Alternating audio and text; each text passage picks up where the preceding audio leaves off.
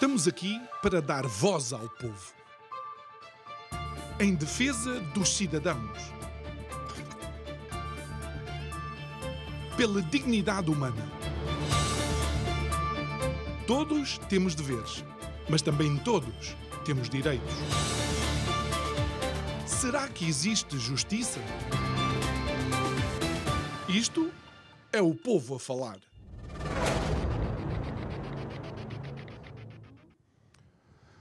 Portugal, nas últimas décadas, tem desenvolvido a tendência de governar por reação.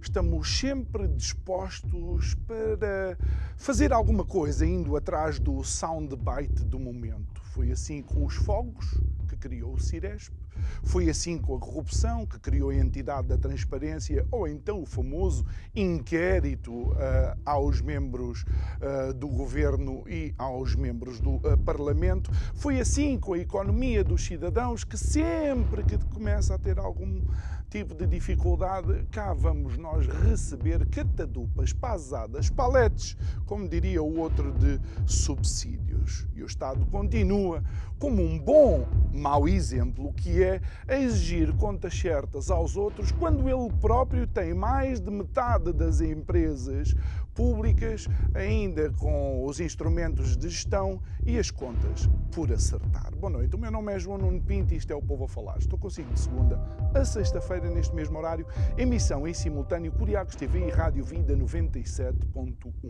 E o tema para fevereiro, uma vez mais, fevereiro de 1890, pela primeira vez o hino nacional foi cantado numa cerimónia pública. O tema é Heróis do Mar. Pobre povo Perguntamos nós. E vamos então ao pobre povo. É que pensemos num famoso ditado português que todos nós conhecemos e que em algum momento das nossas vidas fomos capazes de recitar. Então vamos lá. Em casa onde não há pão, todos ralham e ninguém tem razão. Mas olha, tenho uma novidade para lhe dar. No futuro muito próximo, alguém vai ter que tirar as casas do ditado, porque pão pode ser que haja, casas é que não. Digo eu, que não percebo nada disto.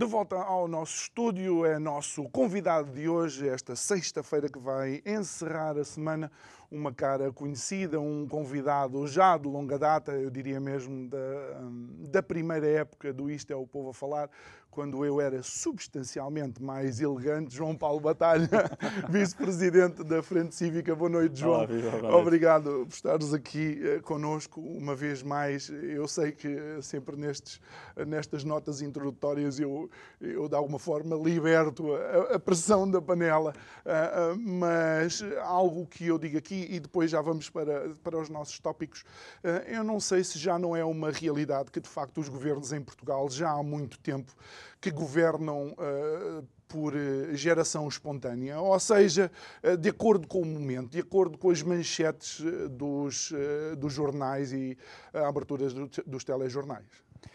Sim, infelizmente, boa noite antes de mais, nós temos cada vez mais governos reativos hum. que vão reagindo à pressão do momento.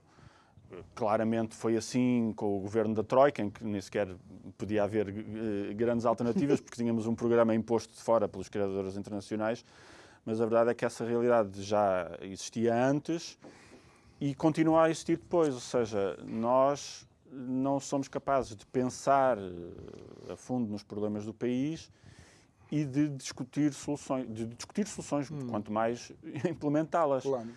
E isto faz-me lembrar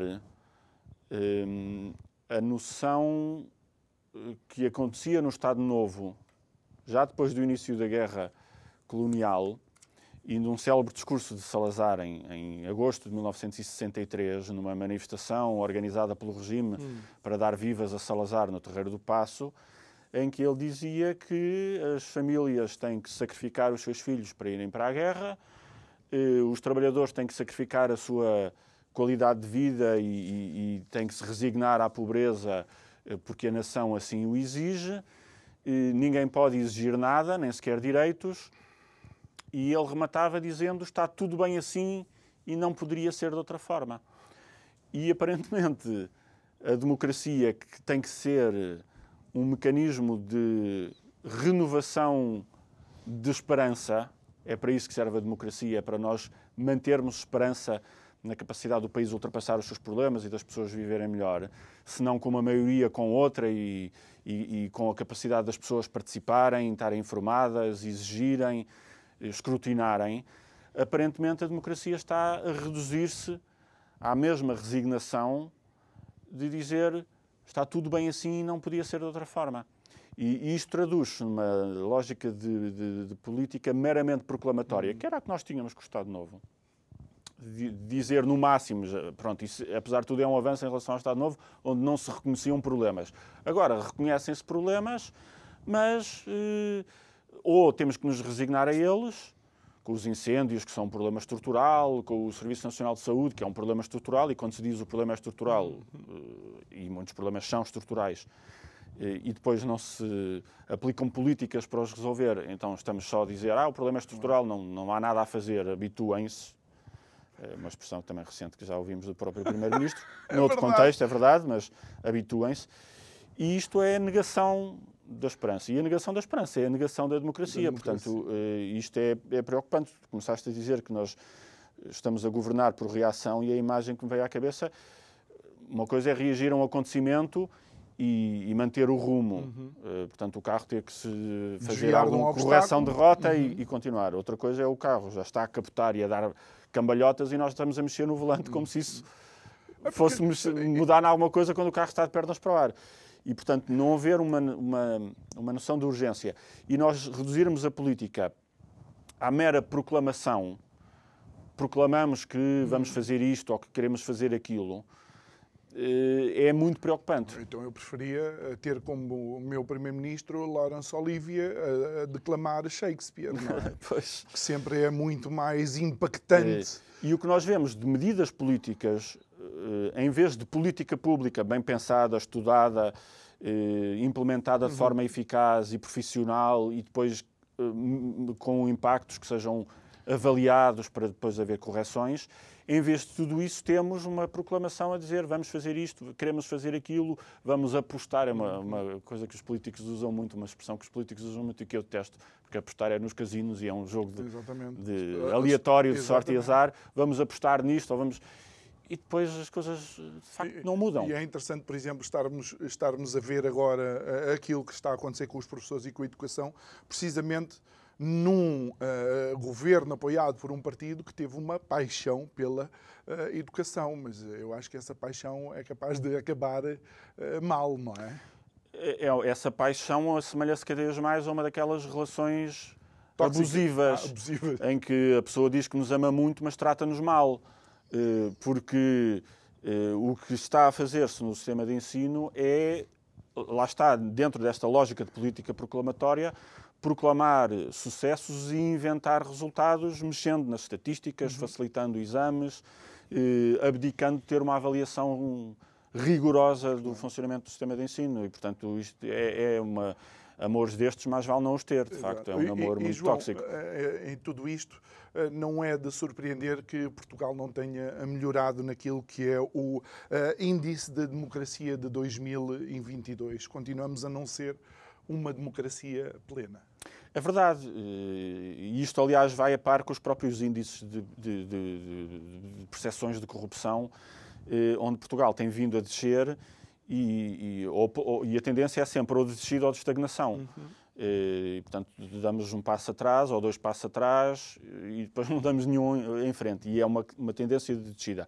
Neste índice de qualidade da democracia, que saiu agora há dias, eh, nota-se Portugal desceu da condição de democracia plena para uma democracia com falhas. Uhum. É esta, enfim, o, o, grupo em que nos encontramos.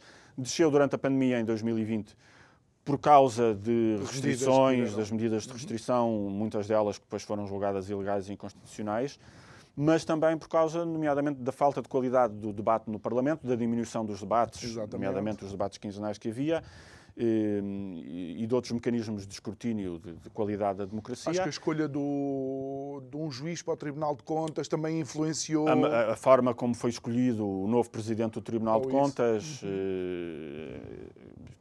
Que é de facto um, não, não é um retrocesso porque a fórmula, digamos, jurídica não se alterou, mas de facto eh, eh, não se reconduziu uma pessoa que tinha eh, dado provas de, de, de, capacidade e de independência e em circuito fechado, como é sempre em circuito fechado, encontrou-se uma solução que não dá as mesmas garantias uhum. e, que, e que, na maneira como foi feita, levantou muitas dúvidas. Já tínhamos tido problemas semelhantes com, com a Procuradora-Geral da República, que também não foi reconduzida.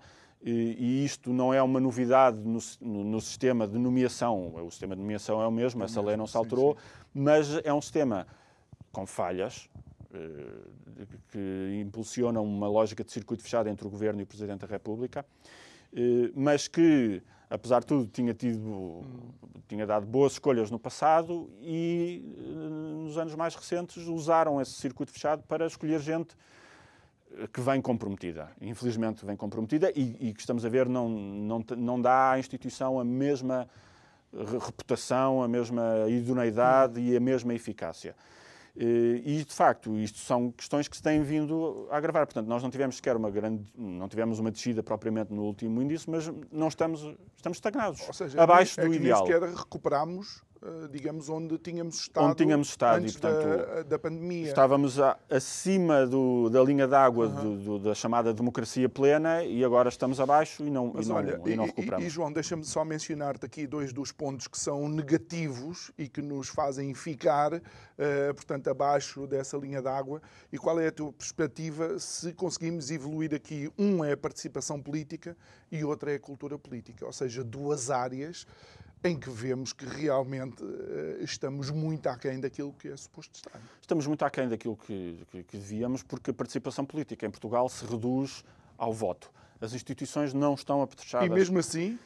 E, e mesmo assim, claro. mas o problema é esse: as, as, instituições não estão apetrechadas para envolver os cidadãos na, na decisão uh, política, não lhes dão informação suficiente, não lhes dão mecanismos de consulta eh, suficientes e atempados e, portanto, os cidadãos não são chamados a participar na governação. Há, a nível local, em câmaras municipais, boas experiências com orçamentos Sim. participativos. Também há más experiências com orçamentos participativos. Portanto, aí há muita, há muita desigualdade na qualidade das, das, das instituições. Mas, a nível eh, central, não há nada disto não há mecanismos efetivos de participação e, portanto, os cidadãos são apenas convocados a irem às eleições e, portanto, é, a participação política reduz a isso hum. e, e, isso é insuficiente para muitas Olha. pessoas e cada vez mais insatisfatório e, portanto, as pessoas também deixam de ir votar e, e portanto, se esse é o único mecanismo de participação política, claro. é natural que esteja mal. E, isso daí, também está envolvido com uma cultura política muito fraca. Muito, muito deficitária. Mas, olha, hoje ouvi uma notícia que eu não sei se a lês como, como sendo boa, enquanto estava no carro, ouvi na rádio, de que o número, o portal da, da queixa uh, aumentou em 50% o número de queixas queixas ehm, junto das câmaras municipais, uh, junto às freguesias. Isto, isto pode ser um bom indicador de que uh, os nossos concidadãos começam a encontrar aqui alguns mecanismos de uh, exigência do poder político, de ação ao poder político? Eu acho que é um sinal de que as pessoas cada vez menos se resignam ao mau funcionamento das instituições e não aceitam e, e portanto, queixam-se. O, o, o, grande teste agora é saber como é que essas queixas são respondidas e se as pessoas têm um remédio eh, para o, a resolução dos seus direitos. Porque nós, em Portugal, eh, na lei, na Constituição, temos os plenos direitos democráticos eh, reconhecidos, uhum. assumidos, mas depois temos muito, muito maus ou péssimos remédios quando esses direitos são violados. Uhum. E um direito que não tem um remédio eficaz para o proteger quando é violado é um direito teórico ou é uma aspiração que nós pomos na Constituição, lá está, é de novo aquela política proclamatória, dizer que nós temos estes direitos, mas depois se eles são violados e não temos um remédio eh, que nos eh, garanta eh, o respeito por esse direito, então o direito na verdade não existe, existe no papel. E esse é um, um teste, é, portanto é importante que as pessoas sejam mais exigentes, escrutinem mais e se queixem mais, mas as instituições têm que dar respostas, senão as pessoas descreem não só nas instituições, mas no limite no próprio sistema democrático que suporta uhum. essas instituições. Eh, e, uh, João, aquilo que nós fomos ouvindo também nos últimos tempos, e foi por isso que eu de alguma forma mencionei isto da queixa junto das câmaras e das juntas de freguesia, são novos casos de falta de transparência, nepotismo, alguns, alguma alguma arquitetura pouco clara nas câmaras municipais e houve duas que estiveram, eh, digamos, na linha da frente, que foi a Moita e os Olivais. Não sei como é que tu lestes isto, mas não é novidade. Infelizmente não é novidade, e se estivéssemos aqui a falar na sexta-feira da próxima semana, se calhar tínhamos outros dois casos noutras duas câmaras ou juntas de freguesia eh, para discutir. E, de facto, o que saiu de notícias sobre a Câmara da Moita e sobre a Junta de Freguesia dos Olivais em Lisboa é a captura das instituições pela maioria política, que nos dois casos é do Partido Socialista, embora na Câmara da Moita é uma, é uma maioria nova de uma Câmara que foi historicamente sempre do, do, do PCP. PCP, da CDU. Nos Olivais é o, é o contrário, é uma junta de freguesia que sempre foi do Partido Socialista. E, e nas duas nós vemos esta lógica de as pessoas trazerem não só hum. para cargos de assessorias ou para contratos públicos, eh, para prestar serviços à autarquia, não só as pessoas do partido e câmaras e, e prestadores de serviços ligados ao partido, mas cada vez mais, despoderadamente, familiares dos membros da maioria, familiares do presidente ou do vice-presidente da Câmara ou da Junta de Freguesia. Temos esses fenómenos quer nos Olivais em Lisboa, quer na Câmara Municipal da Moita. Eh, esta lógica que é, lá está, o sinal daquela baixíssima cultura política que vinha demonstrada no, no índice de qualidade da democracia, que é a lógica das pessoas acharem que a instituição lhes pertence durante estes quatro anos. Mas isso o que significa é que nós não elegemos um governo democrático para, para, para, para a autarquia local, elegemos um, uma espécie de ditador temporário, que naqueles quatro anos tem o direito de fazer o que quiser. Eh, e, depois se joga com. Eh, depois já vimos isto e também está estudado. Os responsáveis políticos só se interessam por saber se aquilo é tecnicamente legal ou tecnicamente ilegal. E se for tecnicamente legal, mesmo que seja, desculpa a expressão, pornograficamente contra a ética, por eles tudo bem. E o que nós vemos é, quando há estas contratações de familiares que são ilegais, quem contrata não é o familiar direto, é o número 2 ou o número 3, uhum. eh, para ser outra pessoa a assinar o papel, mas a fraude à lei é exatamente a mesma. Ehm, e isso tem dois problemas. Um é desprezar por completo o funcionamento da instituição. E, portanto, deixa de ser uma Câmara ou uma junta de freguesia ou uma empresa municipal, passa a ser uma central de empregos para os camaradas de partido, para os familiares e amigos ou para os namorados e namoradas eh, das pessoas que lá estão. Isto é desprezar por completo a instituição. E, e, e, portanto, só por milagre é que uma pessoa cuja qualificação é ser membro do partido, ou, ou filho, ou, ou, sobrinho, ou namorado, vai ter competência para a função uhum. que está a desempenhar. Mas, mas há, aqui um, há aqui um caso que eu queria mencionar, eh, e isto é de facto um artigo uh, da, da sábado, uh, do, início, do, do, início do mês, que tem a ver com a, a, a, utilização do Gabinete de Informação e Relações Públicas e Protocolo. Ou seja, é um gabinete que está da, debaixo da alçada do Presidente da Câmara, que recebe, por assim dizer, a arquitetura da contratação que é necessária. Então tinha que ser jornalista, tinha que ser formada e depois tinha que, tinha que ter tirado o curso numa escola específica. Ou seja, só aquela candidatura é que correspondia a todos os pontos, tanto quanto eu sei. Coincidentemente, é a irmã da vice-presidente da Câmara. Pois é essa lógica. Isso acaba por ser ainda pior, porque uma coisa é eh, alguém, isto é na Câmara Municipal da Moita, acontece em muitas outras câmaras e uhum. juntas de freguesia. Mas uma coisa é uma maioria durante os quatro anos que lá está fazer avanças de prestação de serviços com alguém do partido, não tem qualificações, é uma lógica clientelar absoluta e é uma forma de eh, garantir que as pessoas que têm um cargo qualquer partidário local estão, na verdade, a ser remuneradas por esse cargo com o orçamento público e podem ser eh, caciques a tempo inteiro. Isso já é mau. Mas pior é uma coisa como esta, em que estamos a falar já de concursos de recrutamento para quadros permanentes da instituição, que ficam lá mesmo depois da maioria sair. Portanto, quando os cidadãos se fartarem destas maiorias e destes nepotismos e destes caciquismos e expulsarem esta gente, como os vendilhões do templo, o produto, tá, as, as tá. bugigangas continuam no templo porque esta gente fica com um contrato Continua infiltrado. de prestação de hum. serviços públicos no quadro da instituição e, portanto, a instituição fica minada e corroída por dentro. E isto é algo que tu tens falado aqui, João, porque, por exemplo, se eu, se eu vou pedir a uma determinada secção que me faça uma contratação, eles prestam contas a mim e eles sabem que fulano ou fulana está próximo de mim, a capacidade que eles vão ter de, de facto, não escolher essa pessoa, esse meu familiar ou amigo, é preocupante. Eles vão pensar no próprio. Evidente, isto é o exemplo de uh, respeito pela legalidade formal e atropelamento completo.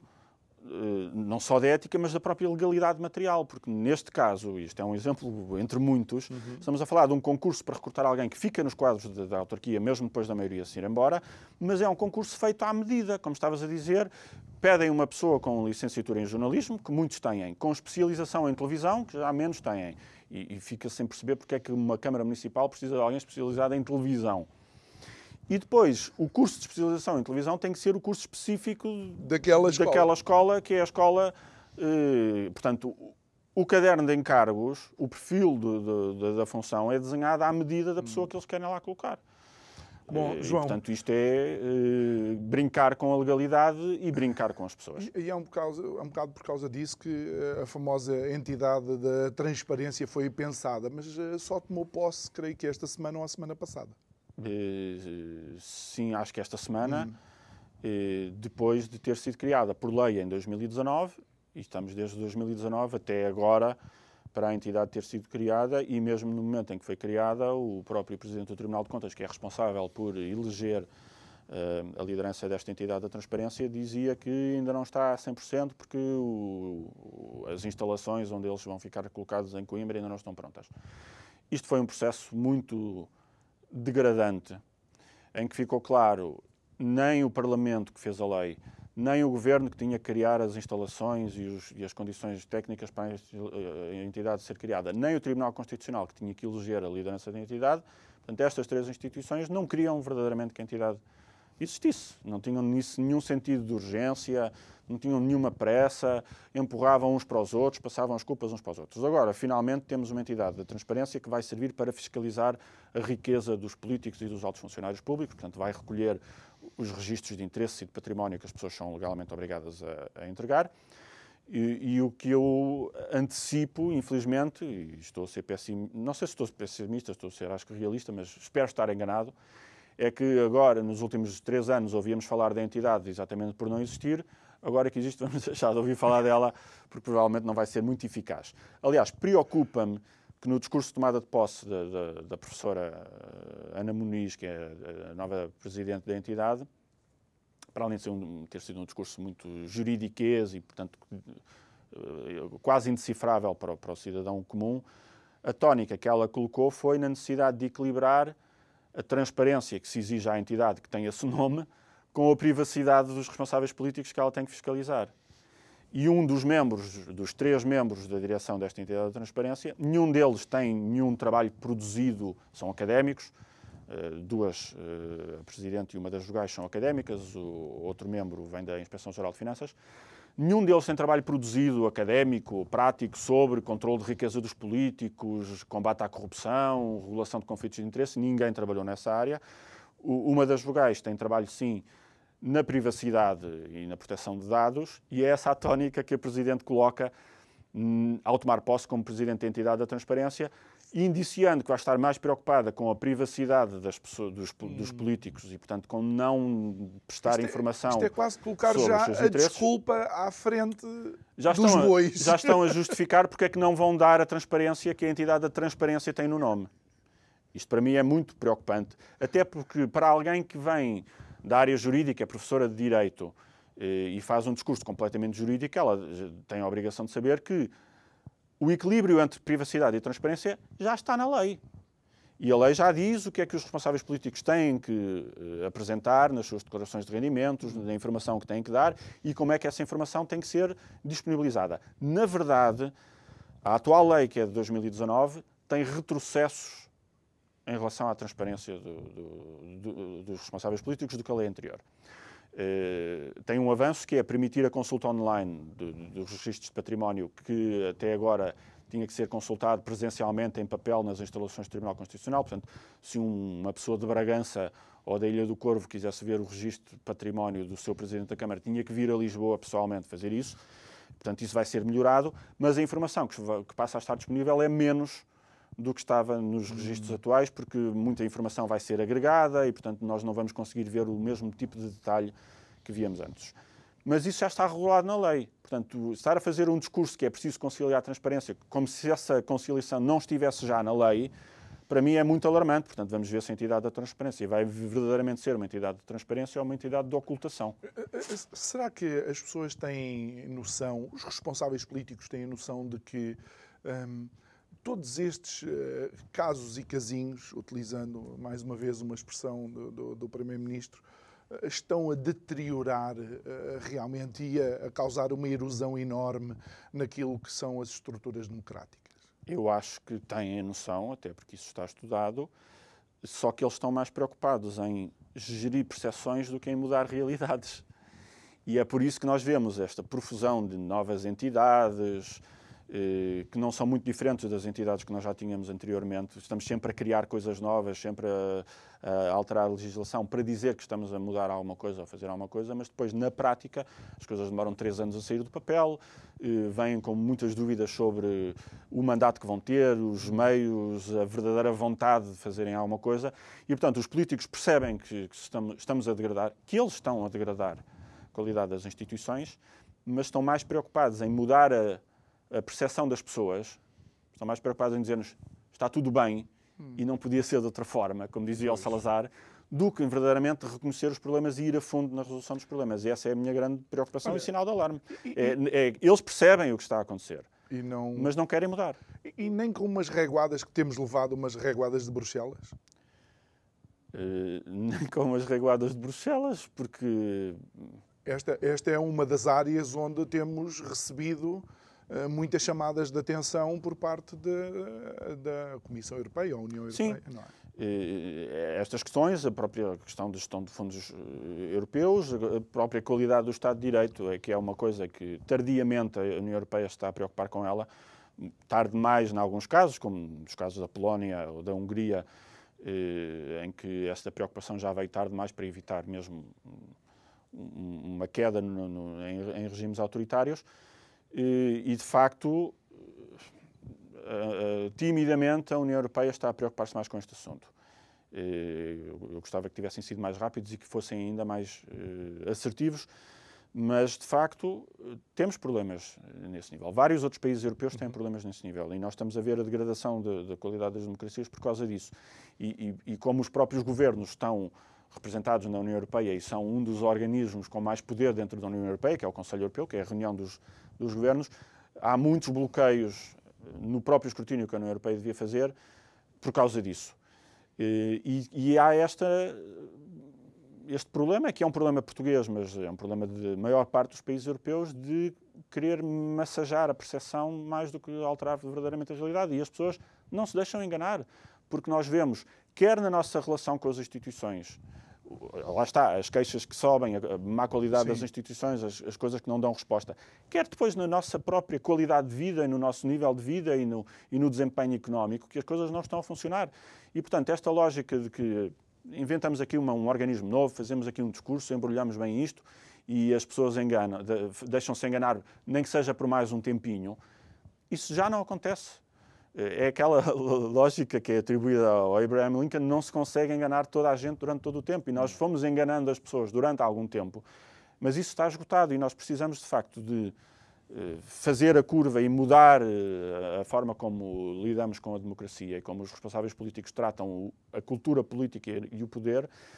E, e, o meu receio é que os responsáveis políticos, que são as pessoas que têm as mãos no poder, sejam os últimos a perceber isso e, e percebam já tarde demais. Olha, João, nós, nós agora, e porque falámos da União Europeia, vamos abordar aqui um tema que em Portugal, creio que há dois ou três anos, causou um certo, um certo celeuma e foi uma história acompanhada, comentada por muitos, que é a Procuradoria uh, Europeia.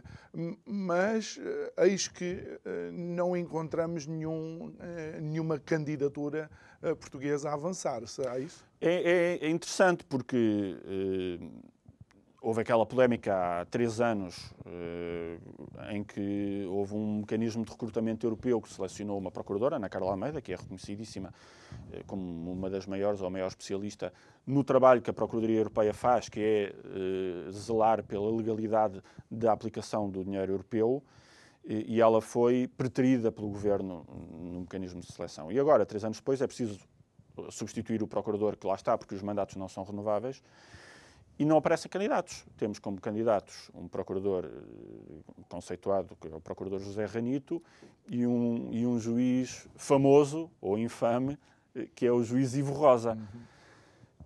E é, de facto, bizarro, e eu também não sei porquê, perceber porque é que não temos mais candidatos a este lugar, que é um lugar internacional, prestigiante, bem pago, eh, mas que não tem candidatos. Só houve estes dois candidatos. Portanto, nós não temos o número de candidatos suficientes, que seriam três, para sequer apresentar à seleção uh, do, do, júri europeu.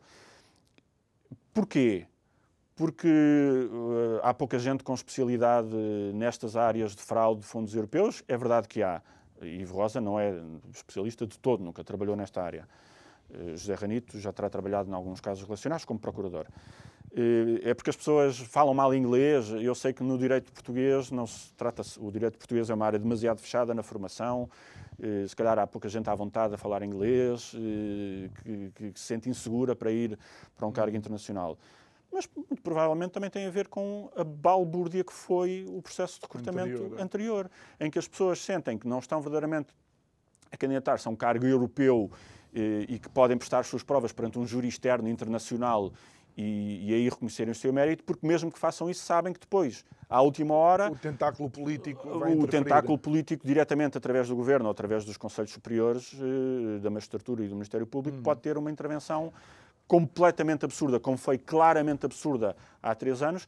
E, portanto, se nós estamos, e se calhar estamos, num plano em que, logo, mais ou menos no início da instituição, nem juízes nem procuradores confiam nos mecanismos de seleção, ninguém quer ir para lá. E isto é uma vergonha para, para Portugal, porque uh, daqui a meses acaba o mandato do procurador que lá está e nós, calhar, não vamos ter ninguém para indicar. Uhum. E os outros países vão renovar os seus procuradores e nós vamos ficar ali com aquele pendurado, como temos em muitos órgãos nacionais e, portanto, a vergonha é interna, só nossa, de gente que já acabou o mandato há muito tempo nos órgãos reguladores e ninguém ainda nomeou o seu sucessor. Eh, corremos o risco de termos esta vergonha que é ninguém quer ser procurador por causa de processos de seleção que estão completamente manipulados. Mas eu creio que aqui havia alguma expectativa e nós tínhamos conversado sobre isso, porque Ana Carla Almeida tinha tinha-se mudado, creio que, para um, um, determinado tribunal onde permitir, permitiria ela então ter todos os pontos uh, cobertos, por assim dizer, mas ela não avançou com a, a Procuradora Ana Carla Almeida foi preterida há três anos com o pretexto de que hum. não tinha o cargo de Procuradora-Geral Adjunta, que é essencialmente o topo okay. da carreira. Entretanto, ela foi promovida já para, e está no, colocada no Tribunal da Relação de Évora, já é Procuradora-Geral Adjunta. Portanto, eu suponho que se ela quisesse ter, eh, ter-se candidatado de novo, hum. eh, essa desculpa já não tinham eventualmente inventavam outra. E, portanto, obviamente, eu não, eu não, não, não estou dentro nem da cabeça nem do coração a... da doutora Ana Carla Almeida, não sei porque é que não se candidatou. Uhum. Eh, se calhar está muito feliz e, e no, no cargo que está a fazer, e, e, ainda bem. Ou então, olha... Ou então acha que agora já não tem esta desculpa, mas inventam outra. Eh, e, portanto, mais do que saber porque é que a doutora Ana Carla Almeida não se quis candidatar, eu, como cidadão, preocupa-me se existe, de facto, esta noção quer nos procuradores, quer nos juízes, de que estes processos estão inquinados hum. e, portanto, as pessoas não vão ser uh, escolhidas uh, por critérios de mérito e de experiência. E se a percepção for essa, e eu acho que há boas razões para ser, porque foi isso que aconteceu logo na primeira vez, vez, é natural que não apareçam pessoas qualificadas ou não apareçam pessoas de todo, ninguém quer ter nada a ver com isto, a não ser um ou outro juiz ou um ou outro procurador que acha que tem boas relações dentro do, do, dos decisores políticos para vir a ter esse eu lugar. Não, eu não preconizo jogos de azar, mas se calhar eh, Ivo Rosa era um bom nome para meter dinheiro para próximo eventual procurador europeu, caso apareça o tal terceiro uh, candidato para criar quórum, não é? Porque senão, eventualmente vão só os dois que já estão, porque aparentemente agora há um parecer da Procuradoria-Geral da República que a Ministra da Justiça acompanhou que mandava abrir um, novos concursos os concursos são feitos pelo Conselho Superior do hum. Ministério Público, que, que é o órgão responsável pelos procuradores, e o Conselho Superior da Magistratura, que é o órgão responsável pelos juízes, nenhum deles diz, já disseram, ambos já disseram que não vão abrir outro concurso. E, portanto, estamos aqui num impasse em que, eventualmente, vão convidar mais gente a, a, a concorrer, mas sem abrir um concurso formal. Não sei em que é que isto vai parar, mas eh, é uma instituição para a qual estamos a, a escolher um procurador apenas pela segunda vez. A instituição é muito recente e já está completamente descredibilizada no que a Portugal diz respeito. Isto é. Oh, João, ainda antes de mudarmos, ainda antes de mudarmos uh, tema, um, achas que a justiça e os juízes em Portugal tinham que limpar a casa de uma vez por todas? Ah, acho que a justiça não está a funcionar, uh, os juízes precisavam limpar a casa. Portanto, no funcionamento destes Conselhos Superiores do Ministério Público e da Magistratura há muita coisa que tem que ser alterada. Um, infelizmente, o que há é uma espécie de consenso político, ou pelo menos vontade política hum, envergonhadamente assumida, de ter um controle político e partidário sobre estes conselhos, para, para serem menos eh, eh, corporativos, uhum. dizem eles. Eh, isso não ia mudar nada, ou ia mudar para pior, porque eh, pior do que ter eh, organismos com tendências corporativas é ter o poder político a determinar Uh, quem vai para o tribunal, uh, quem são os juízes ou os procuradores que, que pegam em, em, cada processo. Eu até estou surpreendido seria... como é que a, a presidente do Conselho de Finanças Públicas ainda, ainda lá está, porque ela, quando fala, cada tiro, cada mel, relativamente. Sim, mas eh, exatamente. E o Conselho de Finanças Públicas é um, é um exemplo de um organismo consultivo com, com poder e, e, com capacidade crítica. Mas que, muitas das críticas que ela faz são de falta de informação suficiente, capacidade de detalhar os, as análises.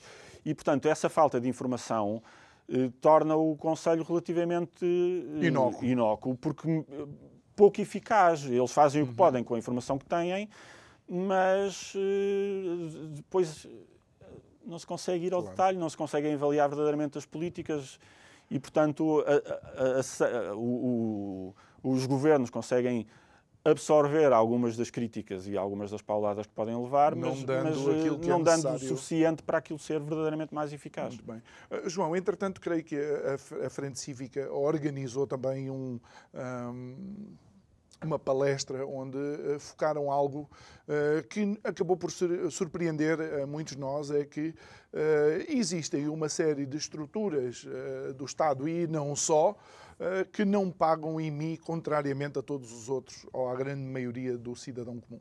Sim, fizemos esta, esta, esta sessão pública no Porto sobre o IMI das grandes concessões. Eh, porque tivemos, no fim de eh, janeiro, uma decisão judicial muito importante do Tribunal Administrativo e Fiscal da Madeira ehm, eh, sobre o pagamento de IMI pelo aeroporto da Madeira. O aeroporto Cristiano Ronaldo nunca pagou imposto municipal sobre imóveis, que é um imposto que, vai para as autarquias, uhum. e que tinha que servir para compensar muitos dos impactos negativos da existência destas infraestruturas. O aeroporto da Madeira fica no Conselho de Santa Cruz e o presidente da Câmara de Santa Cruz, Felipe Sousa, já desde o início que assumiu o mandato, e já está, salvo erro, no segundo mandato neste momento, eh, percebeu que tinha ali uma infraestrutura com enorme peso, com enorme impacto na sua população, que não dava rigorosamente nada de compensação uh, aos municípios. E então fez, pediu para que o aeroporto fosse inscrito na matriz predial. O aeroporto nem sequer estava inscrito, nem sequer está neste momento inscrito na matriz predial, portanto, juridicamente o aeroporto não existe. E, e, era preciso inscrevê-lo para começar a cobrar os impostos. E as autoridades fiscais recusaram sequer inscrever o aeroporto na matriz.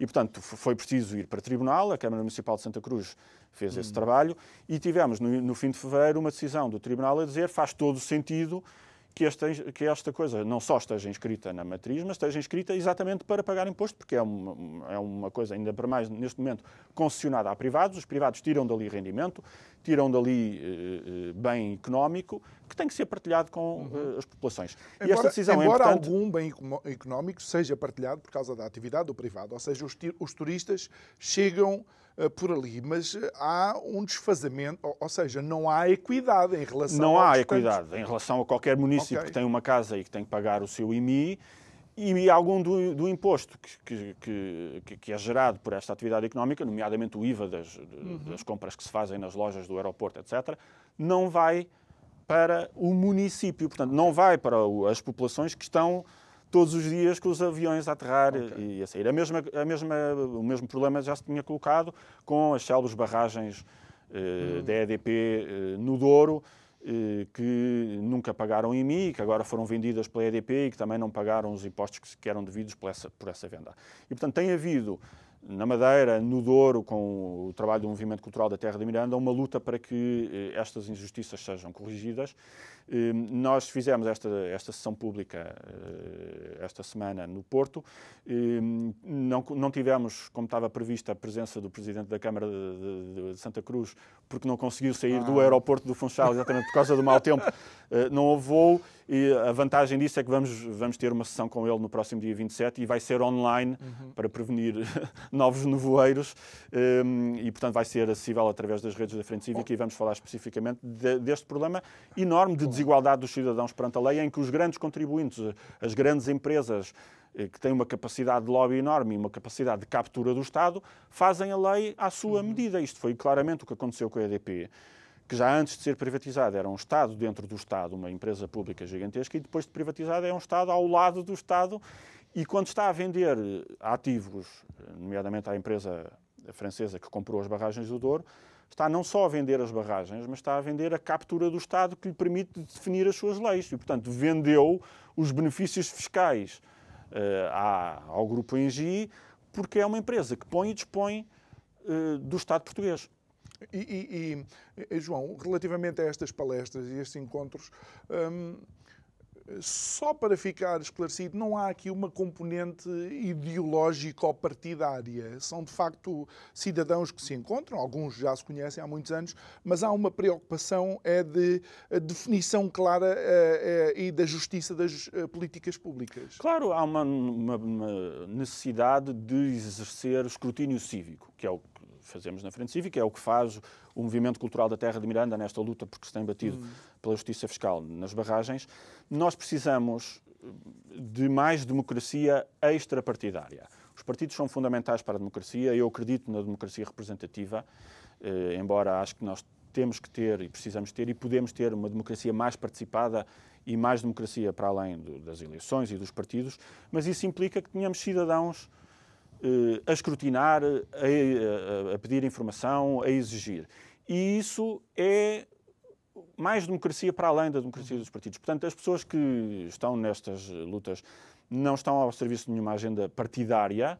Eh, há pessoas de vários partidos, há muitas pessoas que não têm partido nenhum, que é o meu caso. Eh, não têm interesse nenhum, nem temos interesse nenhum na Frente Cívica em ir para partidos, ou em formar partidos, ou em promover partidos. Há uma dimensão de democracia fora dos partidos que está muito subdesenvolvida em Portugal. Nós temos 22 ou 23 partidos constituídos, temos partidos que cheguem. O que não temos é cidadania suficiente para escrutinar o trabalho das instituições. Sabes porquê é que eu estou a mencionar isto? Porque uh, parece que é difícil uh, descolar determinadas decisões políticas daquilo que é, eventualmente, a parte única e exclusivamente ideológica. E vamos para aquilo que foi o anúncio ontem uh, de algumas medidas para a habitação. Estamos nos últimos 5 minutos, aquilo dava 20 programas. Mas um deles eu sei que é algo que te preocupa, que é o fim dos vistos Gold. Mas os vistos Gold na habitação foi absolutamente residual. Uh, foram 10 mil fogos uh, em 10 anos, quando só em 2022 foram transacionados mais de 160 mil uh, fogos. Um, como é que tu fazes a leitura, aquilo que vistes ontem? Nós assistimos, de facto, a uma mudança estrutural, a um momento de populismo puro e duro. Acho que, infelizmente, mais uma vez, é, é uma, é uma coisa reativa. E há uma, uma irritação que eu tenho é nós vemos muito anúncio de medidas e não vemos as medidas propriamente ditas. O próprio Conselho de Ministros faz sair um comunicado que não tem a ligação. Um Conselho de Ministros, quando aprova coisas, aprova documentos legais, jurídicos. E eu gostava de ter acesso a esses documentos jurídicos para saber exatamente o que lá está. E não temos acesso a isso. Temos acesso a um, a um anúncio uhum. feito por uma central de comunicação do governo e não conseguimos ir ao detalhe. Portanto, há muita coisa, apesar de se ter falado muito, há muita coisa que nós não sabemos e muita coisa de concreto que nós não sabemos. Os vistos gold, de facto, no mercado imobiliário global, se calhar não são, não são como dizes, um, eh, um, um grande fator.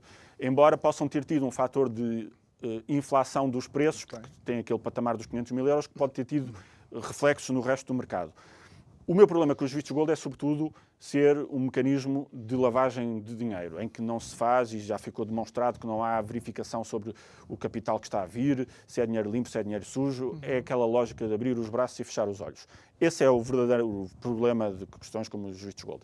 E eu fico sem saber se se extinguiram os vistos gold para o imobiliário, mas se mantêm os outros mecanismos de concessão de vistos gold, nem isso é claro, porque quando se reduz os vistos gold a uma questão de habitação, lá está, está-se a, reunir, a reagir a uma percepção de que os vistos gold são os grandes responsáveis pela inflação das casas, Sem e vamos ver que não são. Eventualmente outras coisas, como os, os, os, benefícios fiscais para residentes não habituais, que também trazem gente de fora com mais dinheiro e também inflacionam os preços uhum. da casa, nisso não se mexeu lá está, é reagir a percepções que as pessoas têm, sem estudar verdadeiramente as medidas, sem prevenir uh, impactos negativos ou contraproducentes, e, portanto, é mais um PowerPoint que foi aprovado.